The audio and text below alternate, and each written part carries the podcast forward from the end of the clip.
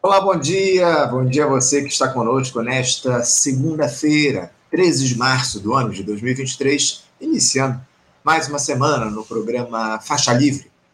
Agradeço demais a quem acompanha a transmissão ao vivo pelo nosso canal no YouTube, o Faixa Livre. Muito obrigado também a você que assiste ao programa gravado a qualquer hora do dia ou da noite e a quem nos ouve pelo podcast Programa Faixa Livre, nos mais diferentes agregadores. O Faixa Livre é uma produção do jornalista Carlos Leal, auxiliado por Matheus Moreira e pela jornalista Ana Gouveia. Vamos falar sobre o cenário político do país, abrindo o programa de hoje. O presidente Lula articulando lá apoio no Congresso Nacional, em especial na Câmara dos Deputados, para aprovar eh, as matérias do interesse do seu governo. E quem manda lá na Casa do Povo hoje é Arthur Lira, a gente sabe bem, que tenta negociar vantagens para ampliar o seu poder.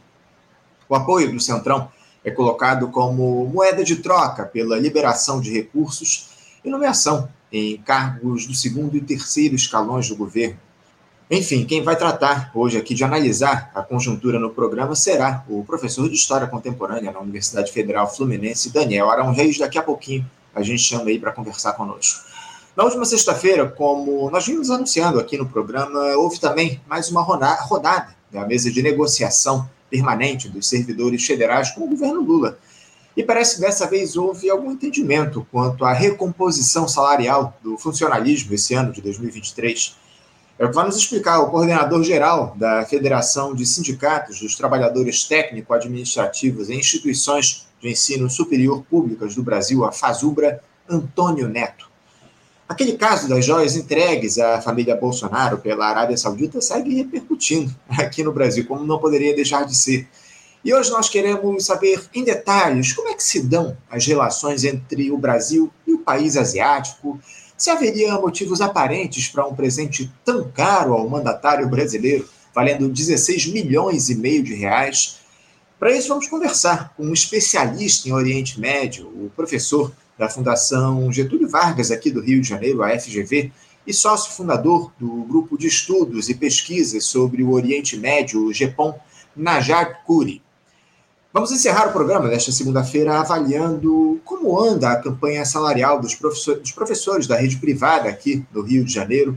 Neste final de semana houve, inclusive, assembleias para tratar do tema, tanto no ensino básico como na educação superior. E quem vai falar a respeito disso aqui no programa, falar, vai explicar o que, é que ficou decidido, nesses encontros será o secretário-geral do Sindicato dos Professores do município do Rio de Janeiro e região, o Simpro Rio, Afonso Celso Teixeira.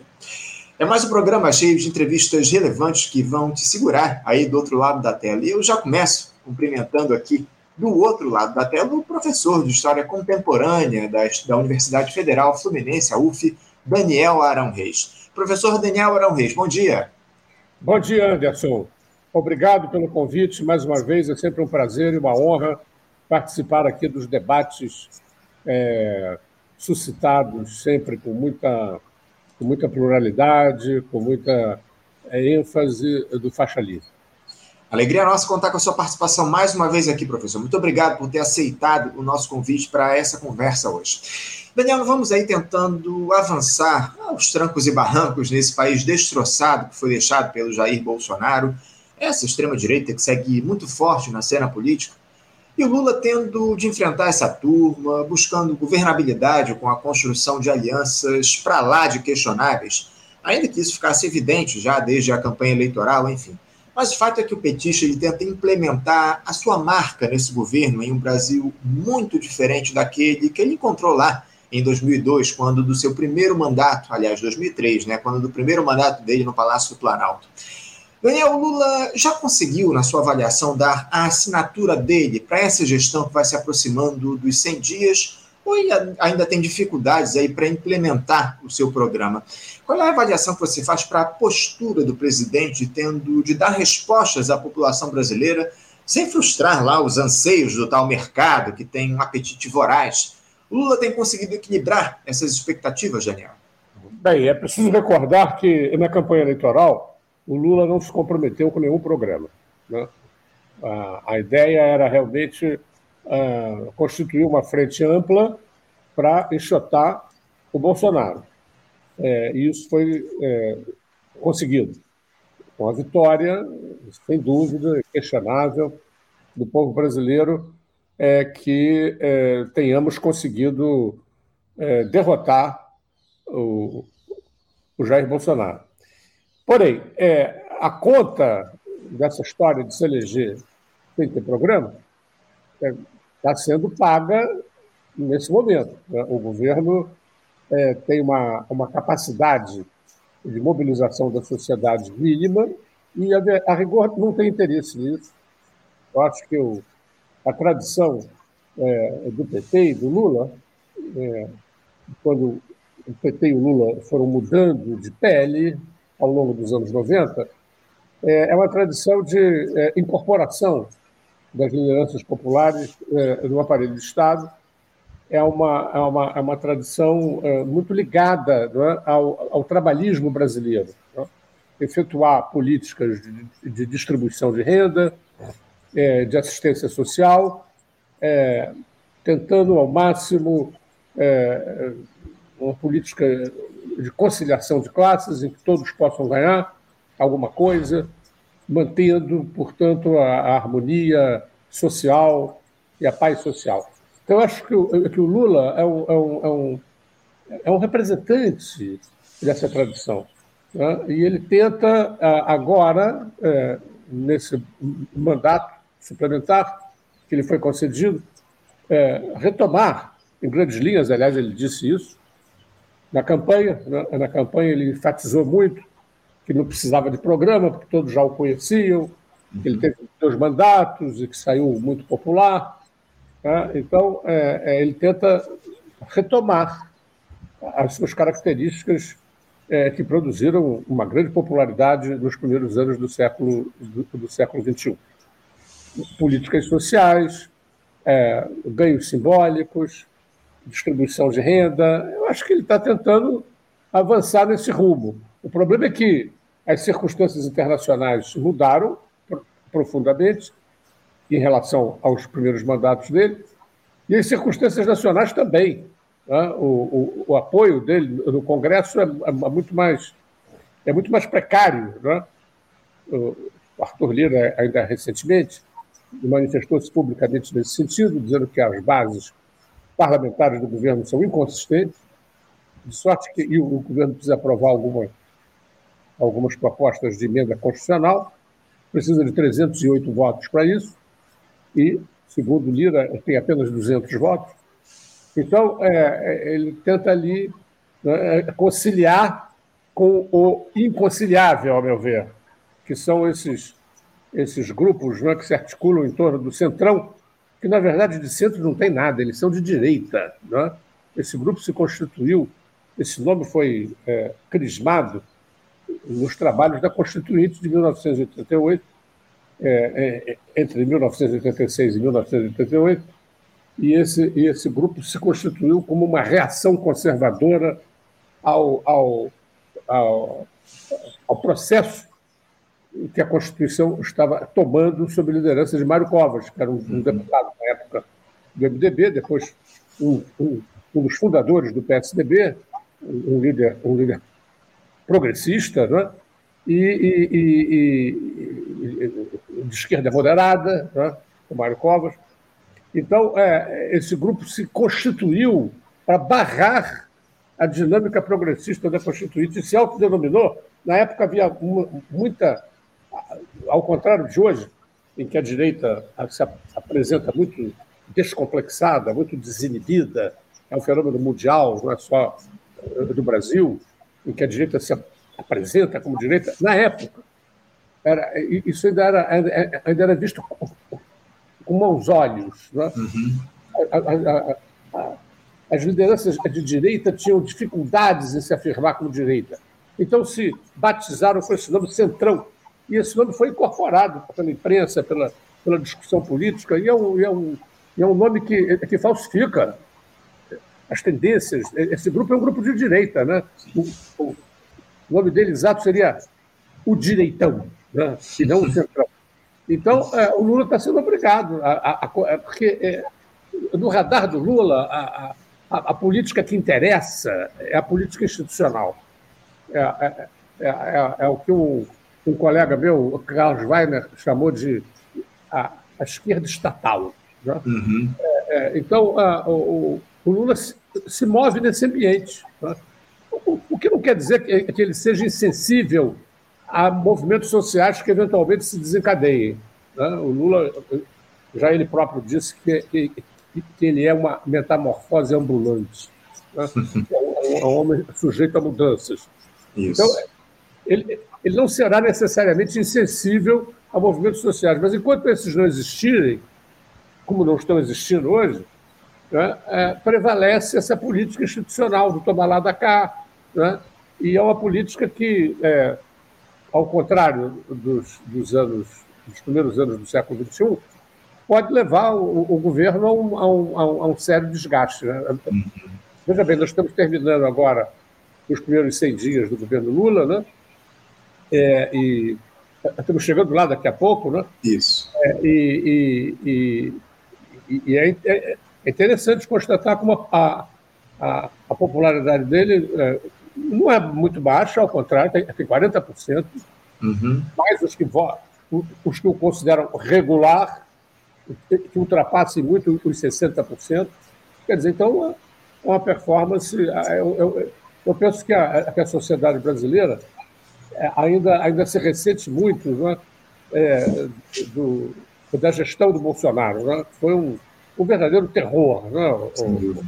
Sem dúvida. Não, e, e, e, o Lula ele é uma figura que tem, sempre teve uma popularidade muito alta acima de tudo, né, o, o Daniel? Inclusive, isso a gente pode ver pelos dois primeiros mandatos dele. Agora, eu queria aproveitar, o Daniel, que você falou a respeito de mobilizações e tudo, que você é, disse que a gente não tem até agora, e eu te confesso que eu não sei se nós teremos mobilizações mais intensas aí ao longo desse mandato. Mas, de toda forma, eu queria te questionar a respeito do seguinte: qual é o limite para essa atual gestão no que diz respeito à justiça social, Daniel? Porque o, Lula ele restabeleceu lá o Bolsa Família, o Minha Casa Minha Vida, mas a pauta da taxação das grandes fortunas, por exemplo, sumiu lá do noticiário da, da, da reforma tributária, enfim. Os engenheirados vão conseguir barrar esse tipo de matéria na tua avaliação, ô Daniel? Qual é o limite desse governo?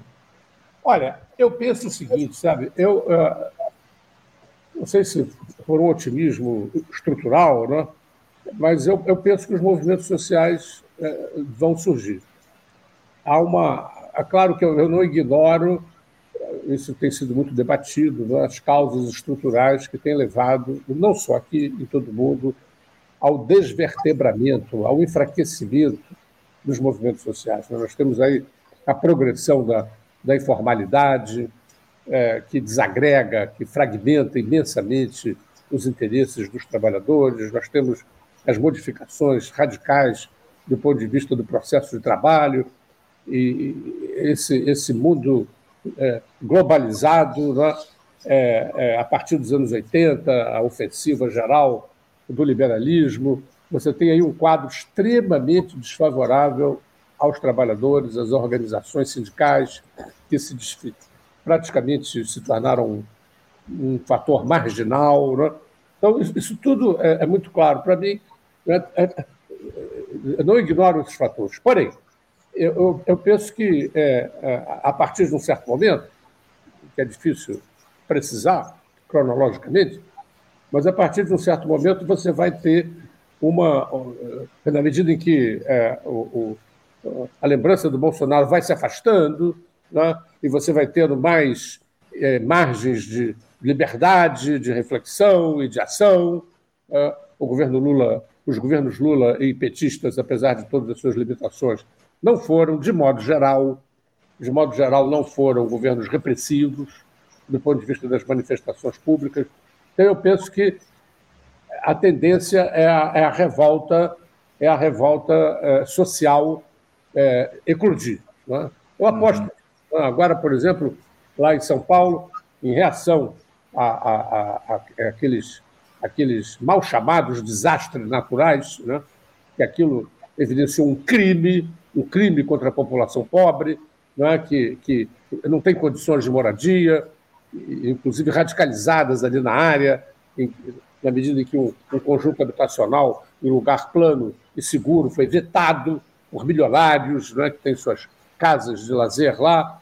Então, é, é, é, você tem ali um, um movimento do, do povo caiçara que está ali se articulando né? e, e, que está lutando pelos seus interesses. Eu, eu, eu, tenho a impressão que, que essa, dadas as, dado uma, uma, uma atmosfera de liberdade de, de manifestação e de palavra, de pensamento, eu, eu, eu aposto que, que, os movimentos sociais vão começar a se manifestar. Né? É, na medida em que as insatisfações vão se acumulando e, e na medida em que a memória do, do Bolsonaro vai sendo deixada para trás. Né? Então, eu aposto nisso. Agora, se isso não acontecer realmente, nós estamos mal, Anderson, porque é, a, a velha máxima do, do, do nosso humorista, né? daí onde menos se espera é que não vem nada.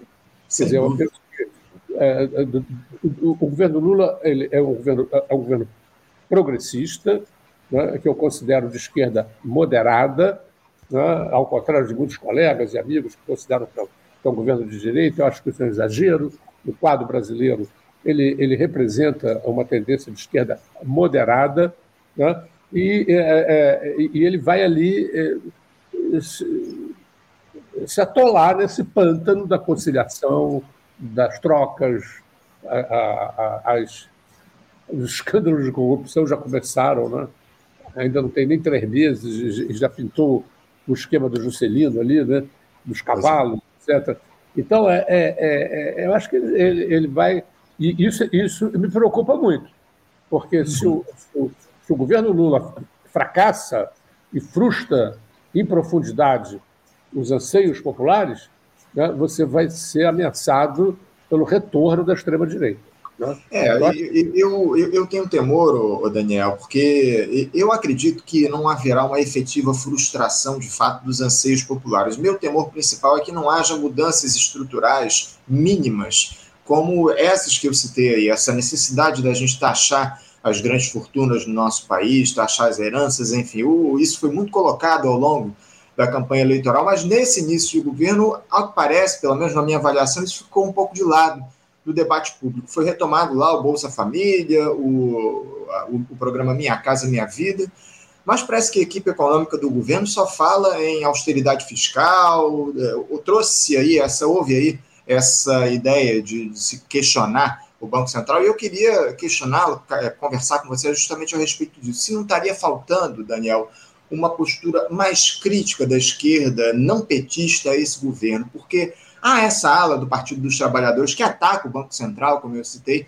Hoje mesmo haverá lá um ato no Clube de Engenharia, aqui no Rio de Janeiro, com a presença da Gleisi Hoffmann, do Lindbergh Farias, do Guilherme Boulos, entre outros políticos que apoiam o presidente da República, questionando a taxa de juros aqui no país mas parece que tudo isso, Daniel, não passa de uma jogada combinada com o governo, digamos assim, para que seja apresentada lá a tal da âncora fiscal nova, limitando os investimentos públicos para que o Banco Central reduza a Selic. Ou seja, seria praticamente trocar seis por meia dúzia, digamos assim.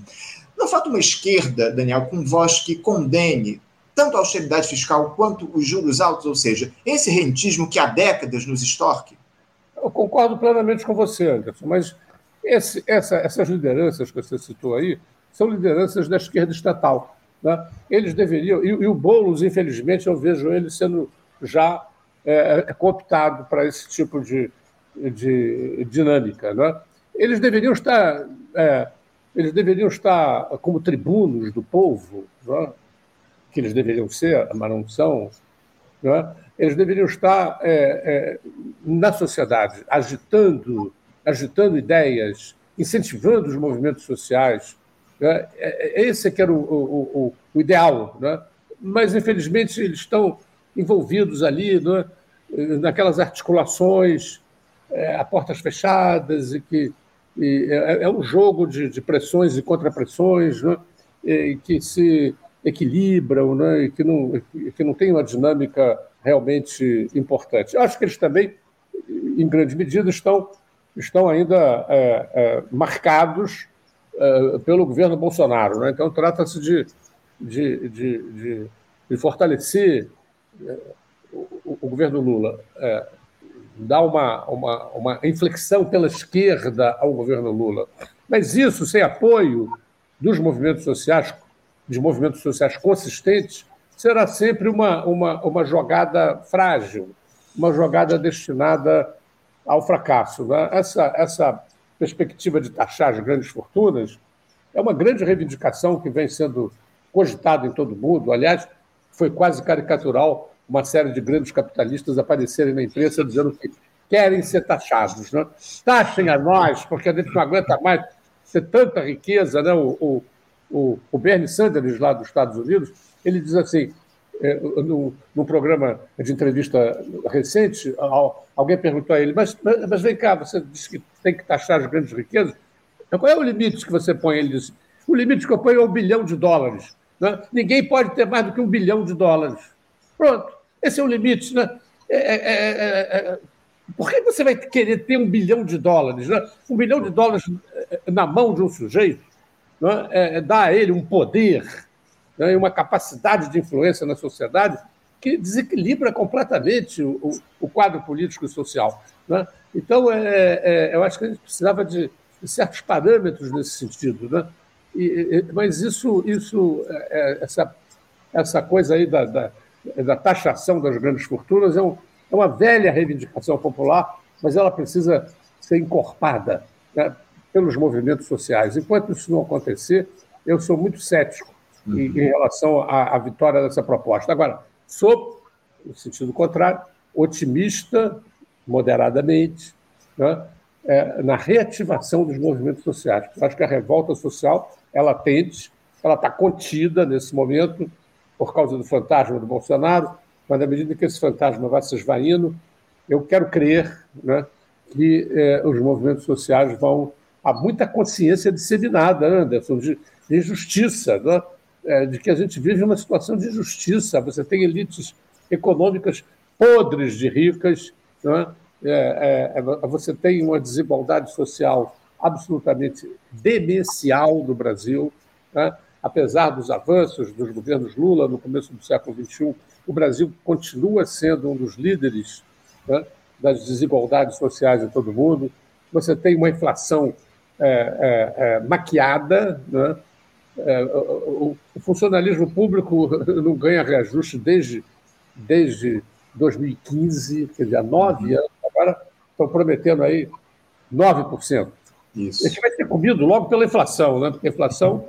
É, é, porque você tem uma inflação oficial e uma inflação real. Né? As pessoas que fazem compra nos mercados sabem a inflação real. Né? E, e, e, de sorte que eu penso que você tem aí um, um quadro eh, de incentivo à, à revolta social, ao descontentamento social. Eu acho que isso tende a se manifestar ainda no governo Lula e se manifestando. É, ou o governo Lula fica sensível a isso, ou surgem novas lideranças sociais, tá? novas lideranças políticas que irão, que irão é, é, trabalhar é, essas questões todas que a gente está uhum. discutindo aqui com outro viés, né? não mais com esse viés de, de, de articular tudo através do Estado, das instituições, né? Uhum. mas articular a força é, popular nas ruas, né? que é o, o elemento de pressão básico para que a gente tenha realmente avanços significativos do ponto de vista social e político. É, essa é uma outra questão importante que a gente tem debatido aqui no programa ao longo dos últimos tempos, Daniel, a necessidade de surgirem lideranças políticas, lideranças populares que tragam aí os anseios do povo para o topo do debate aqui no nosso país. Daniel, o Lula, e voltando a falar sobre institucionalidade, o Lula ele teve reunido na, na última semana com o Arthur Lira, na quinta-feira passada, em um jantar na casa do ministro Paulo Pimenta, ministro das Comunicações lá, aliás, ministro da Secretaria de Comunicação do governo, para uma, uma tentativa de aproximação, digamos assim, entre ambos, depois que o presidente da Câmara alertou que o novo governo ainda não tem base, ou não teria base suficiente para aprovar sequer matérias de quórum simples lá na Casa do Povo e também no Senado Federal.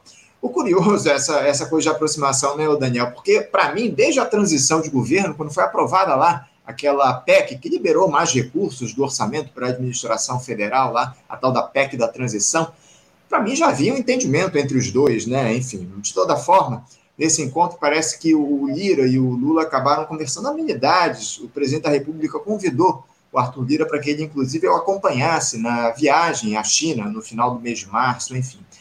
Dentre as reivindicações do presidente da Câmara, o Daniel, estão aqueles restos a pagar do orçamento secreto que foram bloqueados pelo ex-presidente Jair Bolsonaro no final do mandato dele. O fato, Daniel, é que o Lira tenta seguir como centralizador das demandas da base do governo na Câmara especialmente essas do, do Centrão, que a gente comentou aqui no nosso programa. Como é que você avalia esse desejo do Arthur Lira, Daniel? Ele vai continuar como a figura mais poderosa da República também nesse governo, como foi durante a gestão Bolsonaro? Eu não acredito, não. Eu acho que é, ele tinha uma preeminência no governo Bolsonaro é, inquestionável. Tá? E, e, no quadro atual, é, essa preeminência é, diminuiu de tamanho significativamente.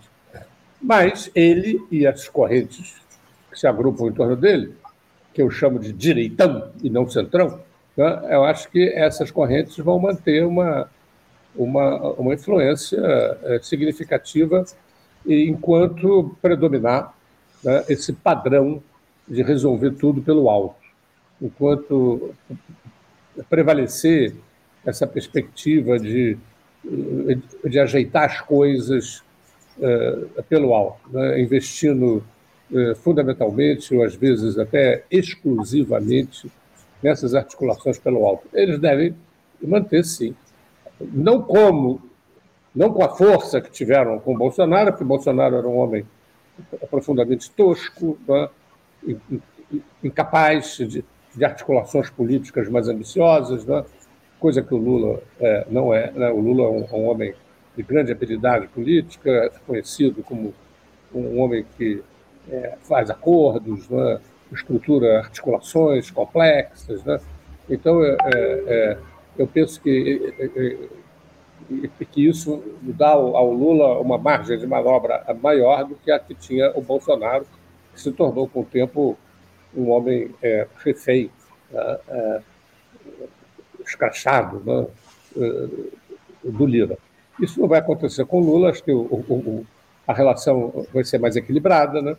mas eu, eu, eu com o risco de, de, de, me tornar um pouco reiterativo, eu diria que tudo isso é, não se resolve é, no tete a tete do Lula com o Lira. Né? Uhum. Isso, resolve, isso só pode ser resolvido de uma outra maneira, né? se as ruas é, se as ruas fizerem ouvir a sua voz, né? o que eu espero que aconteça eh, já no segundo ano do governo Lula. Veremos. É, veremos, veremos. Muito, muitos, muitas questões aí que precisam, precisam ser resolvidas ao longo dessa gestão Lula. Daniel, você vê uma alternativa, ainda dentro desse tema que a gente está tratando, você vê alguma alternativa nesse cenário de presidencialismo de coalizão em que estamos colocados para que o Centrão deixe de tutelar a política no nosso país? Porque se hoje eles querem ser Lula, ontem eles foram Bolsonaro e podem voltar a ser. Há uma alternativa a essa tutela do, desse baixo clero lá no Congresso Nacional? Eu não é, diria que o, que o Centrão está tutelando o governo Lula. Acho que ele tutelou o governo Bolsonaro. Eu não diria a mesma coisa do governo Lula. Acho que há uma relação mais equilibrada entre, entre o Lira e o Lula entre as forças que se agrupam em torno do Lira e o governo Lula. É uma, é uma relação mais uma relação instável, é, sujeita a mudanças. Né? Eu não diria que é uma tutela. Né? Acho que é um exagero é, definir que o Lira está tutelando o governo o Lula. O governo Lula tem a sua autonomia, tem suas margens de manobra, tem seus objetivos definidos, né? reativar as políticas sociais, reativar a distribuição de renda, ativar a luta pela defesa da Amazônia, pela proteção das nações indígenas, né? é, pela proteção e, da mulher, né?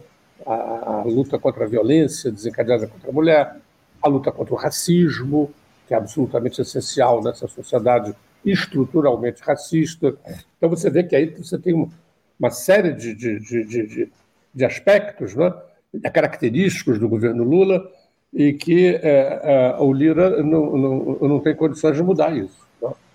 E, e, no governo Bolsonaro isso não existia. Eu acho que houve uma mudança positiva, né? Esse reequilíbrio de forças aí. Agora, é, esses, esses homens aí do, do, do, do mal chamado Centrão, eles vão manter a sua influência enquanto, enquanto a, a, a política é, for conduzida exclusivamente nos corredores dos palácios. Uhum. Né? Eles vão manter a sua, a sua influência. Né? Não mais de tutela, como era o, no caso do governo Bolsonaro, a meu ver, né? mas é, com impacto é, inegável. Eu tenho lá minhas dúvidas, Daniel, sinceramente, em relação a essa margem de manobra que você fala aí do governo Lula. E por que eu digo isso?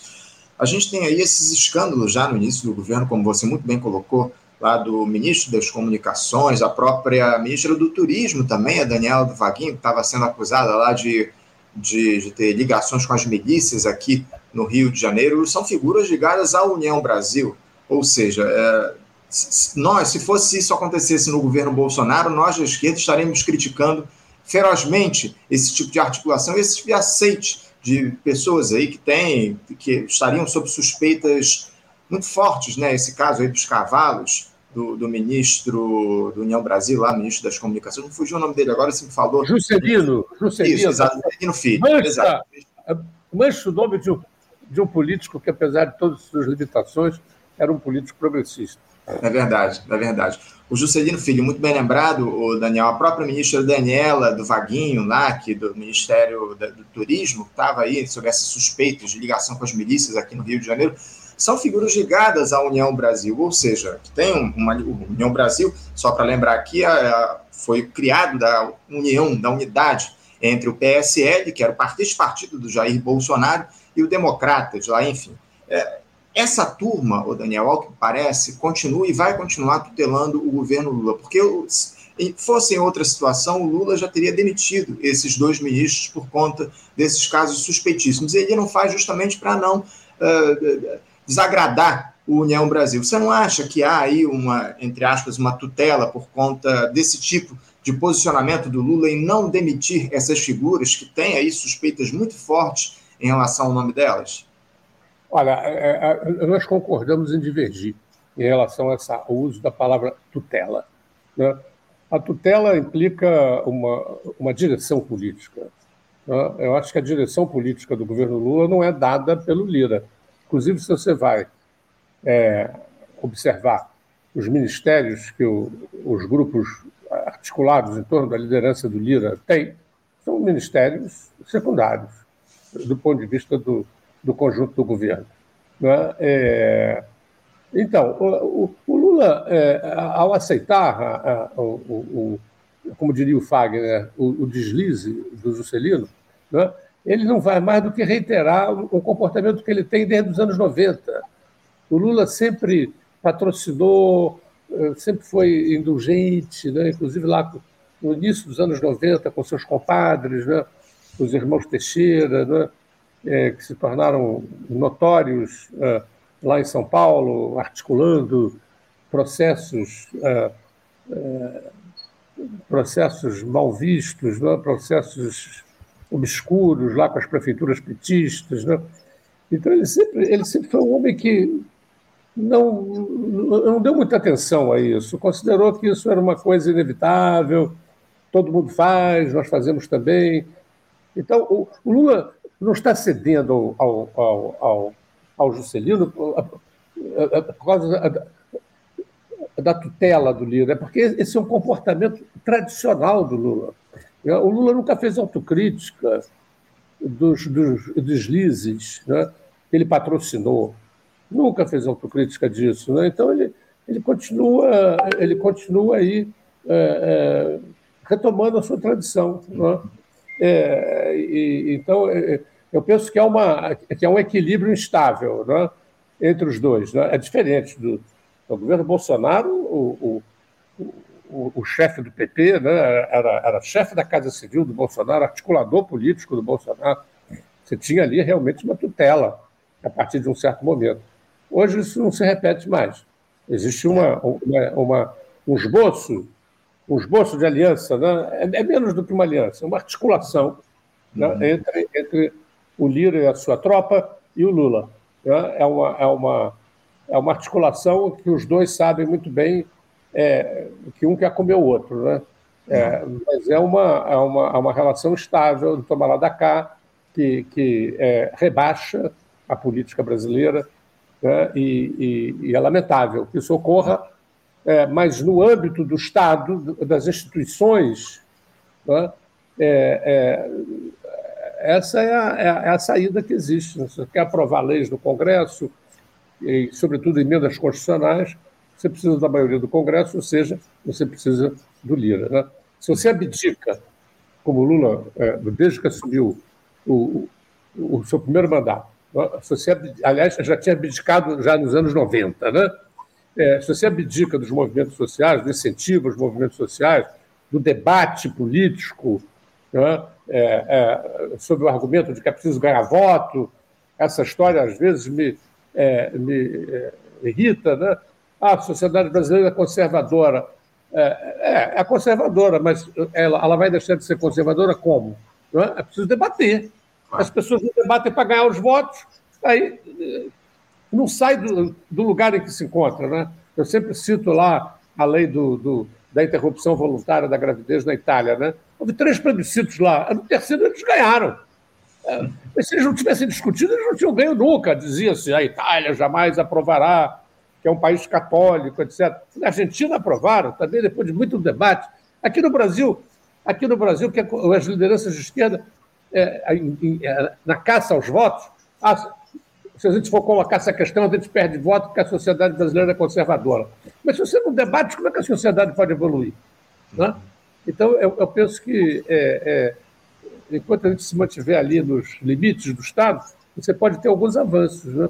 E, e, e, nesse sentido, eu vejo a, a articulação entre o Lira e o, e o, Lula como uma articulação estável, né?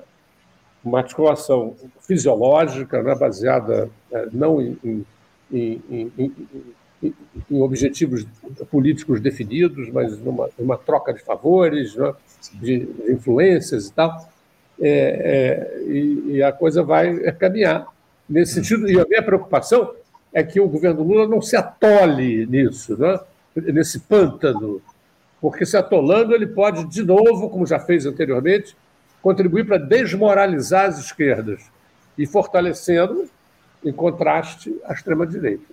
É, vamos, vamos ver, o Daniel, como é que isso vai se dar a partir da votação dos grandes temas lá no Congresso Nacional. E aí, aí é que a gente vai ver como é que vai se dar, de fato, essa relação entre o Lula e o Arthur Lira. Vamos aguardar para ver. Mas eu queria aproveitar que a gente está na casa dos escândalos, digamos assim, para trazer uma outra questão relacionada aí a polêmicas, né? Porque essa, essa questão das joias envolvendo o Jair Bolsonaro, Daniel, se ela evidencia a importância de nós termos servidores públicos com estabilidade nos seus respectivos cargos para agirem com independência, por outro lado, ela mostra aí como há militares corruptos no nosso país. Lembrando que quem carregava as tais joias da Michelle Bolsonaro, presenteada pelos árabes, era um militar assessor do ministro Almirante Bento Albuquerque. Né? Além disso, o tenente-coronel Mauro Cid, braço direito do Jair Bolsonaro, tentou resgatar as joias lá no aeroporto de Guarulhos dias antes do fim do mandato do ex-capitão, alegando que não poderia deixar esse tipo de pendência para o próximo governo. Enfim,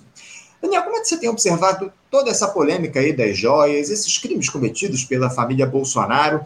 E por que, que as Forças Armadas estão sempre envolvidas nesses casos escabrosos, Daniel? Os militares não teriam, não teriam de defender os interesses nacionais? É, a carne é fraca, né? como dizem os evangelhos. A, a humanidade, ela, ela, em toda parte, em todos os tempos, ela é, tem essas inclinações. Né? é, que podem ser maiores ou menores se não forem controladas. Né? Eu tenho a impressão de que, eu tenho a convicção de que o Estado democrático é o, é o melhor, porque ele pode controlar melhor esses, esses problemas. Né? É, é essas, a luta contra a corrupção, ao contrário do que muita gente na esquerda pensa, né? muita gente na esquerda pensa que é, a luta contra a corrupção é, é coisa da direita, é coisa do velho udenismo. Isso é um erro. A luta contra a corrupção é uma reivindicação popular, uma reivindicação republicana. Né? O respeito pelos dinheiros públicos é uma reivindicação popular em todo o mundo. E um dos fatores de descrédito da democracia, em todo o mundo também, é a leniência com a corrupção, em todos os níveis. Né? Desde a corrupção dos, dos, grandes capitalistas, porque, de modo geral, a grande mídia insiste muito na corrupção dos políticos, né? mas deixa na sombra os capitalistas, os grandes capitalistas, que é, compram os políticos. Né? É, é, só se fala nos políticos na corrupção dos políticos. Né? A gente viu agora no escândalo das americanas os três grandes acionistas lá, os três grandes capitalistas. Eu não sei de nada. Como não sabe de nada? Não sabe. Ah, os romanos já diziam: ignorância não é argumento. Ignorância, argumentum non est. Né? Ignorância não é argumento. Né? Então, a, a, corrupção graça em toda parte se não houver controles. Né? É, isso, isso para mim, é, é, é, é inegável. Quanto mais a sociedade controla a corrupção, a, a, corrupção nunca vai desaparecer, nunca vai chegar a zero, né? mas ela pode diminuir tremendamente e pode também, e pode também é, é, é, na medida em que for descoberta, você punir os corruptos. Né? Ora, aqui no Brasil, é, é, a gente não só não tem controles, como também os controles foram desmoralizados pela Lava Jato. Uhum. Né? A obra do, do Moro, dos seus, dos seus macaquinhos lá, né, em Curitiba, é, foi extremamente nefasta, né? porque, é, no primeiro momento, abriu expectativas de que, porra, pela primeira vez, é, grandes capitalistas estavam indo para a cadeia, etc. Mas acionando né, essa, essa lei infame que o PT aprovou, da delação premiada, isso é uma lei infame, né? foi aprovada sob o argumento, ah, lá nos Estados Unidos funciona para pegar as quadrilhas organizadas. Né? É um princípio elementar do direito. Né? Você não pode confessar, você não pode confessar, não tem valor de prova a confissão. A delação premiada é a institucionalização né, da caguetagem. Né? É uma coisa assim, é, completamente degradada. Né? A esse ponto chegou né? é, essa Dilma Rousseff, como é que ela vai autorizar essa lei da delação premiada? Então, os caras lá de, de, de Curitiba, usando e abusando das delações premiadas, né? é, é, desmoralizaram. Depois veio a, a denúncia né, de que o Moro se articulava com os procuradores, que é uma coisa inteiramente ilegal né, e, imoral né, do ponto de vista ético. Né? Então você tem um quadro de desmoralização. Aí o, o Congresso veio na, na, na, aprovou uma lei chamada da descriminalização da política, né, que é uma lei que tornou muito difícil a apuração é, de crimes de corrupção. Então você tem um quadro hoje extremamente desfavorável no Brasil a essa luta, e é ruim que isso aconteça, porque a, a, a, a corrupção em larga escala enfraquece a democracia. Quando o povo começa a perceber que as pessoas estão se fazendo né, e não acontece nada com elas, elas vão perdendo a, a confiança na democracia e vão, e vão é, se tornando partidárias dos salvadores da pátria. Uhum. E aí é sempre que a extrema-direita entra com, com toda a velocidade, com toda a força. Então, eu, eu, eu penso que é um equívoco grande, né? mas é difícil você fazer reverter isso a curto prazo. Tá? O, o, pessoal do PT não fez nenhuma autocrítica tá? do, do, dos processos notórios de acobertamento da, da corrupção que caracterizavam os governos petistas e, e, e, que caracterizavam, antes mesmo de assumir a presidência da República, né? lá em São Paulo, né? ah, ah, nas administrações municipais do PT, a corrupção corria solta sob o argumento de que eh, todo mundo faz, e para fazer a grande política precisamos de dinheiro, então vamos nessa, né? porque ninguém é punido mesmo. Né? Então, eu acho que criou-se uma, uma cultura, né? uma cultura de leniência com a corrupção. Isso é extremamente preocupante. O Bolsonaro, por sua vez, desmoralizou também a luta contra a corrupção, porque ele se colocou em 18 como campeão da luta contra a corrupção, né? e o que se constata é que ele é um corrupto reles. Né? É, é, é, um ladrão de galinhas, né? quer dizer, ele está ali né, tirando vantagem, é, é, a família toda, né? uma coisa assim tremendamente uh, desmoralizante né? é, para o Brasil. Né? E, e, e, e também para as forças que se agrupam em torno dele. Né? Então, acho que, no momento, a gente vive, a gente vive um, um, um, uma situação em que, em que a luta contra a corrupção está é, em baixa, mas é uma bandeira que as esquerdas não devem deixar na mão das direitas. Né? É uma bandeira que as lideranças de esquerda deveriam agitar, né? porque o respeito pelos dinheiros públicos é um, é um princípio republicano, né? é um princípio progressista, né? é, é, um princípio de combate às desigualdades sociais. Uhum. Mas, infelizmente, o quadro que a gente tem hoje é bastante desfavorável. Lamentavelmente, Daniel, muito desfavorável, como você muito bem coloca.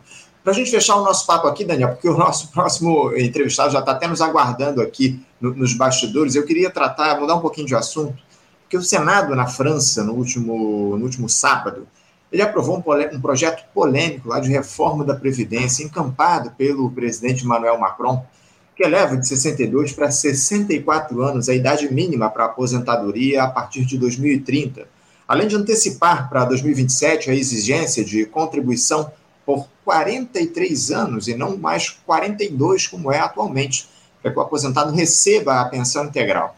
Agora a matéria deve ser votada essa semana pela Assembleia Nacional, lá, que é a Câmara dos Deputados na França. No, no sábado, Daniel, mais de um milhão de franceses foram às ruas protestar contra esse texto, absolutamente impopular. Aqui no Brasil não se viu nada semelhante, Daniel, à época da aprovação daquelas contrarreformas, incluindo a da própria Previdência. Lembrando que a população francesa é menos do que um terço da população brasileira, com cerca de 68 milhões de pessoas. Por que na França, Daniel? E não só na França, nós vimos também movimentos populares gigantescos no Chile poucos anos atrás. Por que a mobilização das pessoas nesses países é tão mais intensa do que aqui no Brasil? Qual é a diferença desses movimentos populares da França, do Chile, por exemplo, aqui para o nosso país? Bem, é, essa, essa lei essa lei da, da reforma das aposentadorias na, na França é mais uma, uma, uma derrota né, dos movimentos populares e dos movimentos sindicais. Ela, ela representa um elo a mais no processo de degradação das condições é, econômicas e sociais é, que sofrem os trabalhadores europeus. Os trabalhadores europeus, particularmente na França, alcançaram um alto nível de bem-estar social nos anos 60 e 70. Tá? Construíram aquilo que se chamou justamente o estado de bem-estar social. Não que as desigualdades sociais tenham se extinguido, não que ah, o capitalismo lá tenha se alterado radicalmente, porém, é, houve, houve avanços substantivos. Tá? E os trabalhadores europeus, e a França em particular, alcançaram um padrão que não tem não tinha equivalência no mundo. Aliás, não tem até hoje. Uhum. Porém, a partir dos anos 80 começou um processo de declínio um processo de declínio, de ofensiva do grande capital em todo o mundo, né? roendo, comendo né? as conquistas sociais dos trabalhadores. E essa lei é mais um elo nesse processo. Houve uma grande resistência popular, né? grandes manifestações. Eu espero que isso tenha uma repercussão do ponto de vista das próximas eleições né, porque realmente a exasperação foi enorme. Eu acompanhei isso de perto. Né, milhões de pessoas foram às ruas né, lutando para que essa infâmia, né, 40 anos, 43 anos de contribuição. Imagine você, é, o trabalho né, aumenta brutalmente a produtividade e você faz o trabalhador trabalhar mais ainda do que ele já trabalha. Né? Quer dizer, realmente isso é, uma, é de uma injustiça. Né? O, o Thomas Piketty, que é um, um, um, economista francês, em suas obras recentes mostrou como, nos últimos 40 anos, a partir dos anos 80, do século XX, as desigualdades sociais cresceram de maneira exponencial, tanto na Europa quanto nos Estados Unidos. Né? E eles querem mais. Né? Uhum. Né? Eles, eu, eu, me refiro, os, os, as elites sociais, as classes dominantes, querem mais né? e vão avançando. É preciso que os trabalhadores né? é, deem um, um rumo a essa exasperação para impedir né, essas, essas medidas de serem tomadas. Né? Então, eu acho que, acho que os trabalhadores franceses, apesar da, derrota parcial, deram um exemplo de luta e espera-se que isso se manifeste nas próximas eleições, derrotando o macronismo, que surgiu na sociedade francesa como uma espécie de alternativa né, a tradição e que está se revelando cada vez mais né, o governo dos ricos, né, uhum. como a política social evidencia lá na França. Você referiu-se também aos movimentos sociais no, no, no Chile, a gente poderia adendar os que também têm acontecido na Colômbia, na própria Argentina. Né? Você tem, é, é, em várias sociedades, processos que só podem ser é, discutidos seriamente, especificando né, a, a, reflexão e a discussão. É, aqui no Brasil, né, é, nós temos uma, uma tradição, que, é, que, é, que eu chamo a tradição nacional estatista, né, que, que, é a tradição do trabalhismo. Né, é, a, é, é, a, tradição da, da conciliação de classes. É a, é a, é a tradição de, de, de, procurar o jeitinho, né? de procurar avançar, né? avançar socialmente, progresso social, né? avançar socialmente, porém é, é, levando em consideração as reivindicações também das elites. O exemplo mais claro disso foi, foi conseguido nos primeiros dois governos do Lula, né? e todo mundo ganhou. Os trabalhadores ganharam, as classes mais desfavorecidas ascenderam, os capitalistas nunca, é, os banqueiros é, é, se completaram, o agronegócio também. Né? Então, não à toa, o, o, Lula saiu do governo com mais de 80% de popularidade, o que é um índice muito, muito invulgar do ponto de vista é, dos, dos Estados democráticos. Não? Uma pessoa passar oito anos no poder sem repressão né? e sair com um nível de popularidade muito alto. É, essa, essa coisa está difícil de, de manter né, é, é, no quadro atual.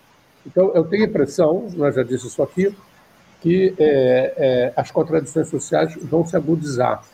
Né, e as pessoas se sentem né, conversando né, no, em toda parte, né, você sente essa, essa indisposição né, que está contida por causa da memória do Bolsonaro. Né? Ninguém quer, eh, ninguém quer entre as forças progressistas, né?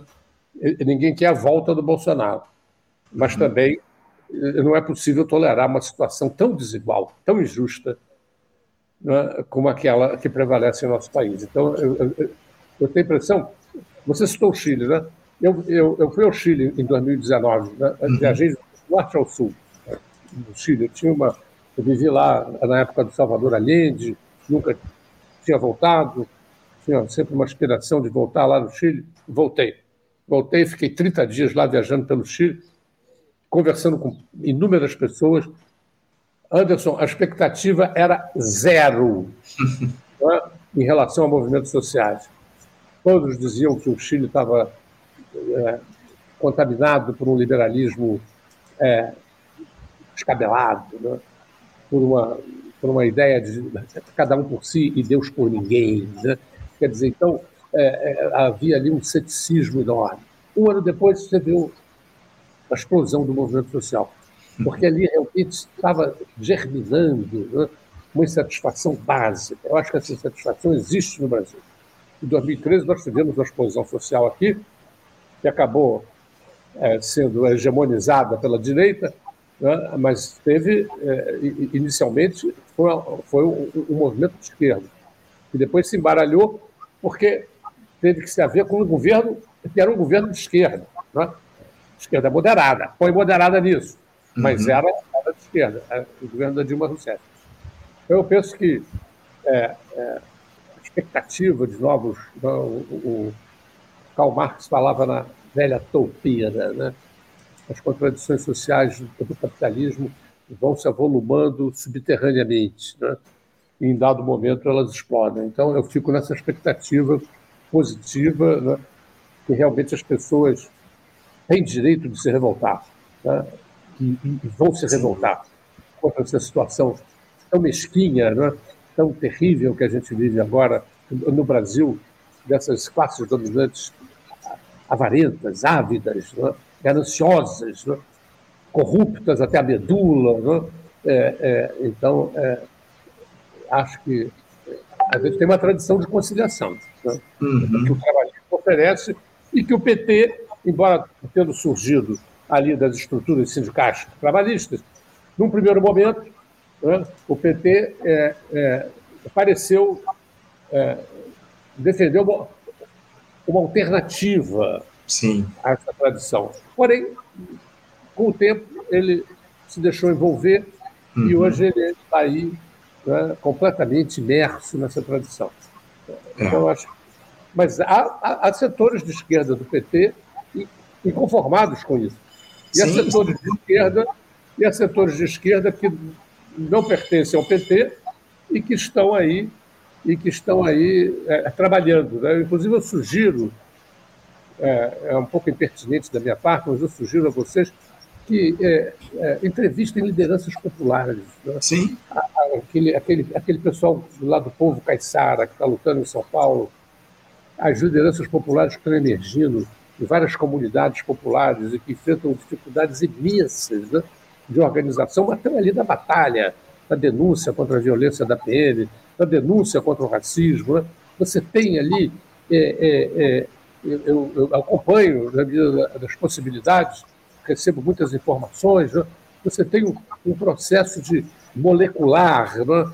de, de, de, resistência, né?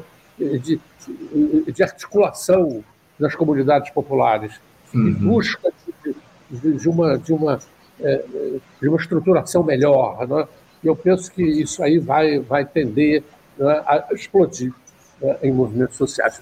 É, é, o que a gente espera. A gente sabe, Daniel, que há resistência. Eu até te peço desculpas por interromper, porque a gente espera que esses movimentos sociais eclodam de fato aqui no nosso país. Há resistência, sem dúvida alguma, mas é uma resistência aí muito limitada. Né? Você falou desses setores à esquerda do PT, e, enfim, da própria esquerda, de fato, aqui no nosso país, mas são setores minoritários, acima de tudo. Né? Dentro do PT, a gente sabe que quem manda é o Lula, infelizmente ou felizmente, vai saber, mas de toda forma, é, a gente espera, acima de tudo, que esses setores de esquerda minoritários, nesse momento, consigam unificar trazer a população para as ruas, porque é o que a gente precisa já há bastante tempo e a gente, lamentavelmente, não ter visto. Daniel, eu preciso encerrar aqui o nosso papo, infelizmente, já passei bastante do nosso tempo regulamentar. Eu te agradeço muito a tua participação aqui no programa de hoje, Daniel. Muito obrigado pela tua presença. Te desejo, acima de tudo, uma ótima semana para você e um forte abraço.